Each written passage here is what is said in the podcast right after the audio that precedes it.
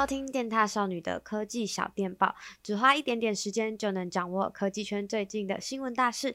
Hello，大家好，我是电踏少女贝尔。最近因为疫情的关系啊，我们公司其实已经就是远距工作一个礼拜以上。我前几天啊，几乎就是在家里素颜啊，穿着睡衣工作。刚好轮到本周的小电报是我，要不然我可能这一周都不会化妆。我也想问问大家，你们追求仪式感吗？我完全不追求，诶，所谓的仪式感是说，呃，你虽然在家工作，但为了有工作的感觉，你可能会换上正装之类的。例如雨恩啊，可能早上会先吃个早餐再开始。那蜜柑可能就算没出门，他也会戴一个手表。我呢，我完全没有，我就是一个毫无仪式感的人。我上班前十分钟起床，然后刷牙洗脸，在家我连保养品都不擦。睡衣也不换，我直接上工。我就是那种睡到最后一刻的人。如果有人突然跟我视讯，我就会猝不及防，展现最原始的那一面给大家看。目前大家就是尽可能避免非必要的出门嘛。如果真的要出门，一定要戴着口罩。那回到家一定要记得消毒，然后洗手。那现在进出公共场合啊，都需要十连制。行政院最新开发出简讯十连制，让一般民众扫 QR code。传送简讯，整个过程啊，大概三秒就可以快速完成十连制的登记。过程很简单，你拿出你的手机，开启相机就可以扫描 QR code。那如果你的手机啊没有内建扫描 QR code 的功能，你可以加 LINE 的机关署的官方账号，它里面就有内建的扫码功能，然后对着 QR code 一扫。你就不用再填姓名啊、手机等等的资料，它会直接跳出编写简讯的通知，那点击就会自动跳转到简讯的部分。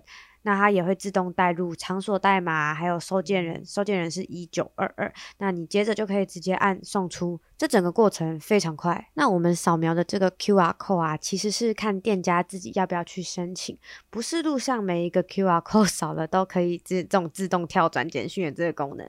那不论你是店家或是小摊贩，你都可以到简讯十连制的网页去申请这个 QR code。那它整个。过程呢也很简单，那生成的 QR code 你就可以印下来放在店外，然后大家就可以快速进行十连制的动作。那这个简讯十连制的好处啊，除了很快之外，大家不用再加入任何的会员，然后简讯是免费发送，那它这个费用是由电信业者吸收，那民众也不用担心各自会留在店家那边，那资料也只会提供疫调使用，二十八天之后就会自动删除。我觉得可以，就是全国上下统一用这个十连制的系统会方便很多。那如果家里有长辈真的不会使用，其实店家应该还是会提供纸本做登记。那感谢唐凤跟他们开发团队的努力啦，因为他们也是宣布之后就赶紧开发，然后现在立刻发布给大家做使用。那大家也要记得乖乖遵守规定。那我们都会一起就是努力防疫，保护自己也要保护别人，好吗？本周一，苹果宣布会在六月的时候推出 Apple Music 的无损高音质服务，重点是不用额外付费。如果你原本就是 Apple Music 的订阅用户，你可以直接享受到这项服务。哇哦，看得我就是差点心动，好想要跳槽，赶快去把我的 Spotify 退掉，然后去订阅 Apple Music 这样。可是隔天就有外媒出来说，AirPods、HomePods 这个全系列。全部都无法享受到无损高音质服务，我的天呐，这什么晴天霹雳的消息啊！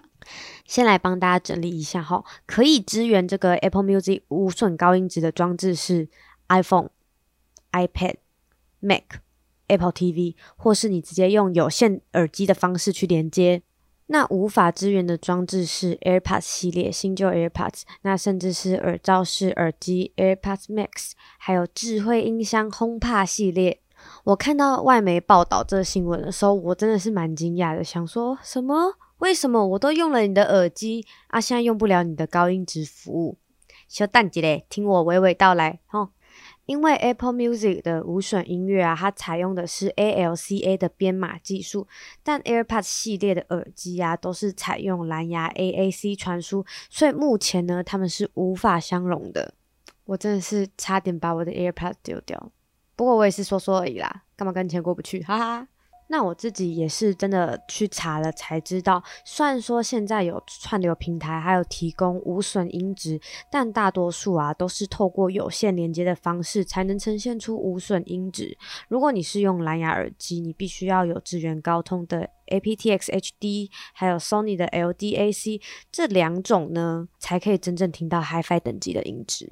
我想。苹果可能在为更好的耳机产品所铺路，只好安慰自己说：“哎，没关系啦，反正我们是木耳嘛，我们是听不出差别的。”不过也因为 Apple Music 无损音质服务的推出，Amazon 也跟进宣布旗下的无损音质服务也免费下放给订阅者。这样看来，Spotify 年底要推无损音质的定价，嗯，应该也是差不多吧。另外，在台湾，KKBOX 也有推高音质服务，那它是比一般的订阅价格还要更高。我不会要求人家不加价，KKBOX 也要跟着不加价。我只是想要确认哦，有订阅 HiFi 音质的用户，应该不会用没支援高通的 aptX HD 或是 Sony LDAC 的无线耳机在听音乐吧。最后一则新闻，短短的，小米模组化手机的专利曝光。怎么样叫做模组化手机呢？你可以根据自己的喜好啊，去搭配成自己想要的智慧型手机。那根据这张专利图显示呢，这个模组手机分成三大部分，最上方的是相机加主板，中间是电池，那下方是喇叭跟充电孔。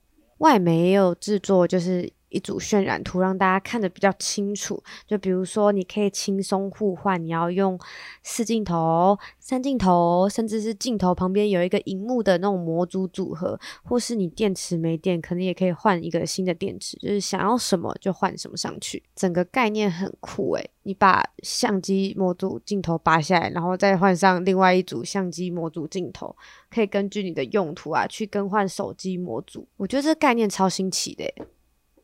不过，毕竟只是专利图啊，不知道未来有没有机会真的会看到这种模组化设计的手机出现。如果是你，你们会买单吗？